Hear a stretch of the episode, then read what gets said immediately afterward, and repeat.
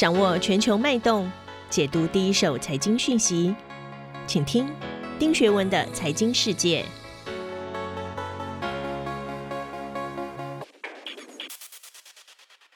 大家好，我是丁学文，又到了每周一次和大家一起看一看过去一周发生的重大的国际财经新闻。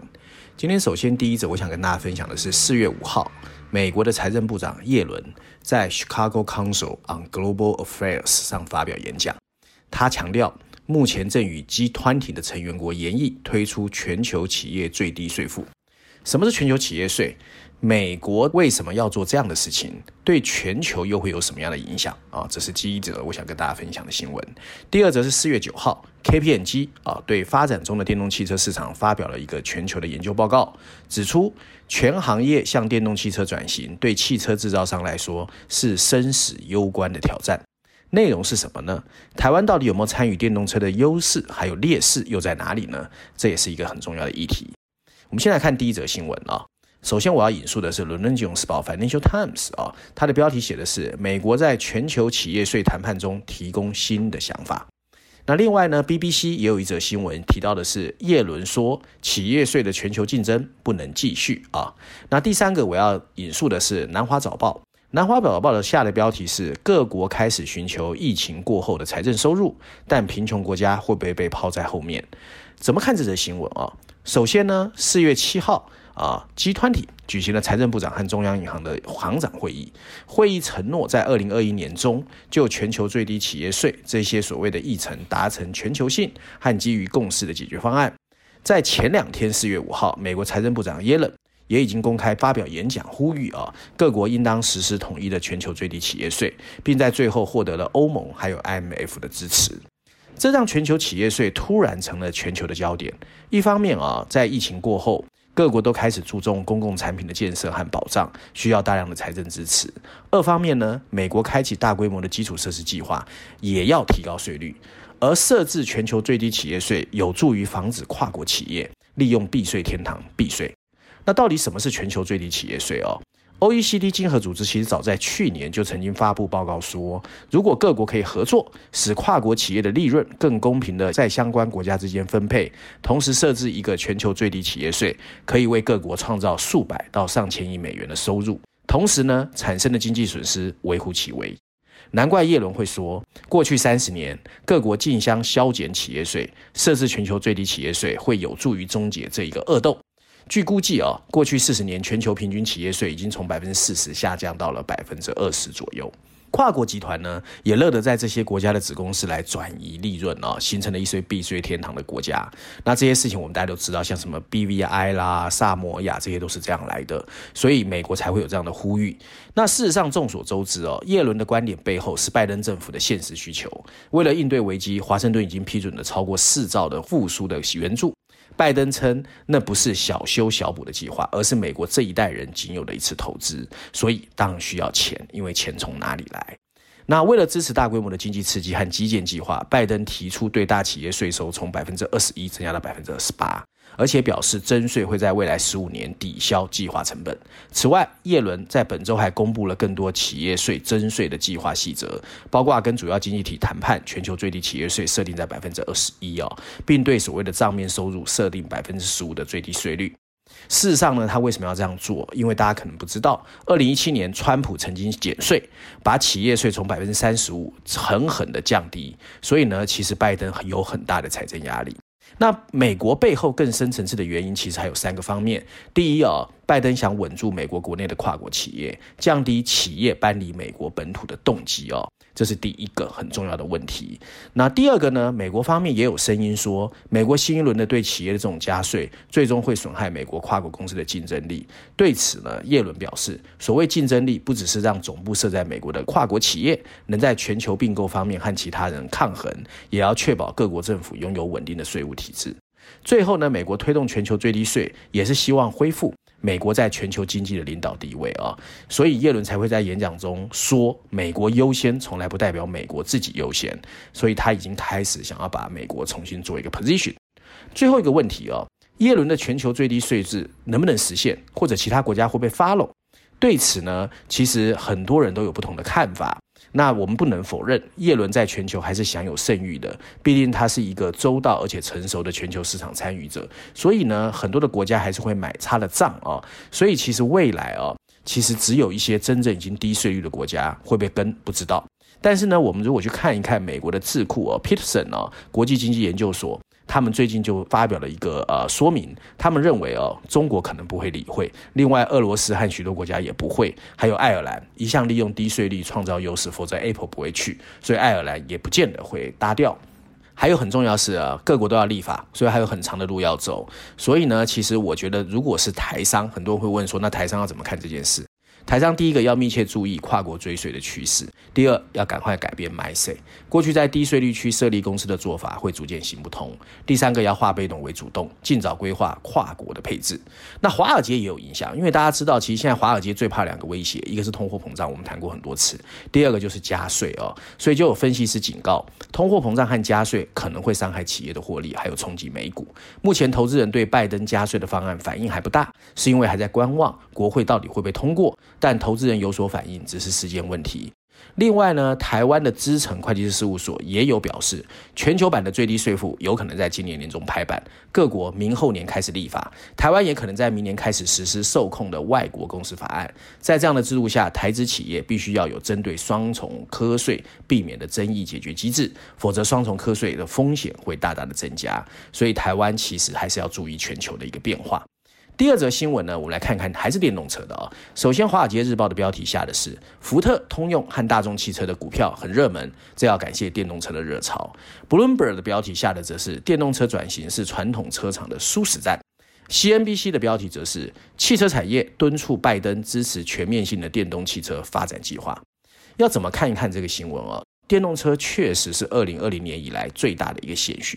随着各国陆续宣布推动新能源车，其实还有宣布开始禁售燃油车，许多国际的传统车厂忍不住了，开始纷纷进入电动车的研发。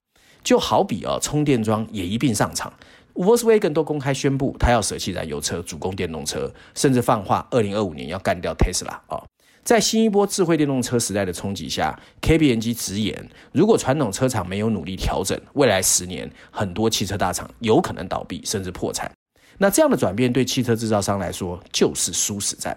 未来二十年，全球汽车市场上的驱动系统，其中包括电池动力、氢动力、油电混合动力，还有燃油动力汽车，会是一个百花齐放的一个局面。KPMG 这次的报告啊，它的标题下的是“明智投入十亿美元的赌注”啊。他这个研究报告呢，主要在说汽车制造厂目前在电动车的投资，考虑到通膨等因素，这笔费用已经超过美国国家太空总署在上世纪把人送上月球的费用。预计到二零三零年，电动汽车会拿下全球汽车市场百分之二十四到百分之三十七的市占率。这些传统车厂的命运啊，将取决于管理阶层怎么在燃油车的衰落还有新能源车兴起之间找到一个平衡。如果二零三零年电动车的市占率达到三成，那么整个汽车行业会。有四千万台燃油车产能过剩，相当于燃油车两百个工厂会没有办法有事情做，而新的市场主导地位会建立起来。至于旧秩序会被打乱，电动车的转变会导致汽车产业发生巨大的结构性变化。只是成功没有那么简单。如果向电动车投入规模太大太早，可能让传统车失去原本维持利润的燃油车。但这个研究报告也告诉我们，在电动车的行动落后，则意味着长时间依赖燃油车的制造商，早晚有一天会穷途末路。KPM 七汽车业务主管 Gary Sieber 他就说。把握时机的风险很大，如果五年时间里做错了，可能会导致破产。他同时预测，未来会有一到两家世界顶级的车厂没有办法应对这样的转变，在十年之内 disappear，甚至可能有更多的业者遭到破产。但值得注意的是哦，目前许多的传统车厂瞄准的价格在五万美元，就是新台币一百四十二万以上的电动车，而这个市场很小。那 GM 啊，他刚刚推出了一款标价十万美元，大概是两百八十四万的 SUV，跟起价八万美元，新台币两百二十七万的悍马。太多的电动车追逐这个小的消费者，未来几年这个产业大洗牌会是一个关键的观察点。回到台湾。台湾发展电动车哦，其实还是有它的困境的。一方面点面临美中强调本土制造、电池还有自动驾驶技术的薄弱，市场不大这些台湾的负面因素。电动车确实有商机，不少台湾厂商已经打入 Tesla 的供应链，而由鸿海成立的 MIH 主打建立电动车生态系，力求创造出电动车的安卓系统，并向产业广发英雄帖。红海积极进军电动车，MIH 在目前也提到，他预估二零二二年要生产电动大巴，二零二三年首款 C 级巨的电动车也会量产。那我们不知道 MIH 到底有没有造车能力，还是会跟车厂合作，但可以推测，MIH 联取联盟其实想突破台湾没有造车能力的劣势。那台湾缺乏哦，像 Tesla、福特这些品牌车厂，另外台湾也缺乏动力电池自驾技术。但反观中国，它有蔚来、小鹏、理想这些造车能力的车厂，还有完整的红色供应链，同时又是动力电池的供应大国。M H 平台怎么面对中企的红色竞争，避免重演当年的裕隆结局，是大家关注的一个焦点哦。那美中强调本土制造，台厂会越来越辛苦。台湾发展电动车绝对不能再遵循低成本的代工，否则的话，最后又会变成被压榨的代工产业。那台湾没有琢磨的电池技术，台湾当然也没有电池原料。自驾呢，虽然有晶片，但是台积电的产能很可能会被包走啊。所以现在最缺的呢，其实还是自己的整个产业的一个规划。然后，未来的电动车市场竞争会越来越激烈，大厂之间会开始拼成本。